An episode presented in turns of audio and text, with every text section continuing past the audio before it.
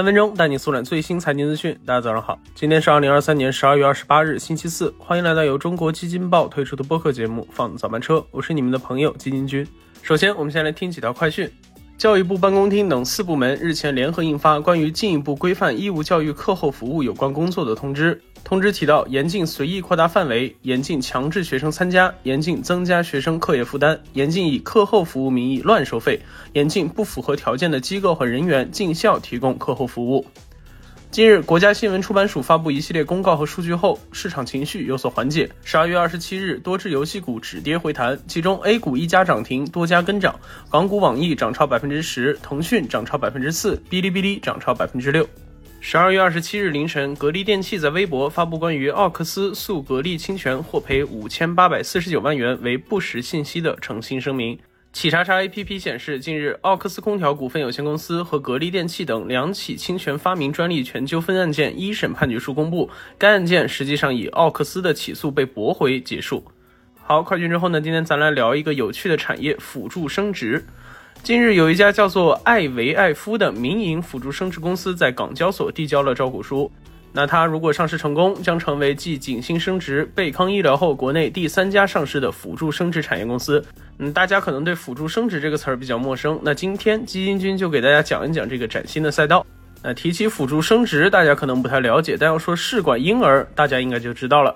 据悉，辅助生殖是指利用处理卵子、精子、受精卵以及胚胎以实现生育的技术。目前主要包括宫内受精、人工受精、胚胎冻融技术等。那这其中也包括了我们熟知的试管婴儿。一九八八年，我国著名的妇产科专家张丽珠成功培育了中国第一例试管婴儿。那张丽珠也因此被称为中国的试管婴儿之母。时间跨越了近半个世纪，到了二零二三年，试管婴儿已经成为了一项趋于成熟的技术，甚至可以撑起一个 IPO。而能够支撑起这项技术走向广泛商用的原因，离不开两点：第一就是价格的平民化，第二就是市场的需求日益旺盛。那先说价格，曾经有网友计算过，通过辅助生殖生一个小孩要花多少钱？那促排卵每个周期的药物费用和检查费用在两千元左右，人工受精每周期的费用在五千元左右，而试管婴儿的价格则从两万元到八万元不等。那由于成功率有限，这一数字还会随着周期的增加不断上升，很有可能会超过十万。不过，这笔昂贵的求子费用也随着政策的变动逐渐亲民化。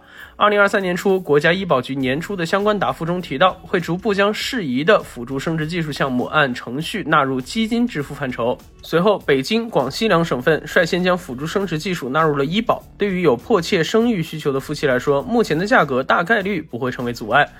那再说这个旺盛的市场需求，过去几年不孕夫妇的患病率一直在上升。中国不孕夫妇的数量由二零一八年的五千五百四十万增至二零二二年的五千六百七十万，并预计在二零三零年增至六千四百八十万。而截至二零二零年年底，这其中需要接受辅助生殖技术服务的有九百六十万对，市场需求规模超过了四百亿元。但是我国目前的辅助生殖市场渗透率仅有百分之三。那与此同时，近年来晚婚晚育逐渐成为潮流，年龄也是影响不孕率的重要因素。此前，国家卫健网官网数据显示，我国三十五岁以上高龄女性的不孕率不容乐观，中国每六对夫妇中就有一对生育困难。